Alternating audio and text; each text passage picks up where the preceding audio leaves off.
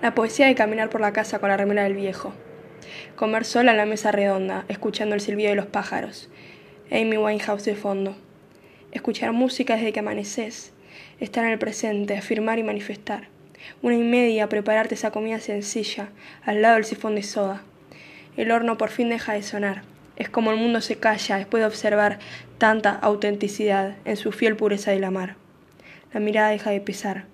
Estamos vos y yo, el burbujeante vaso que dejó de cantar.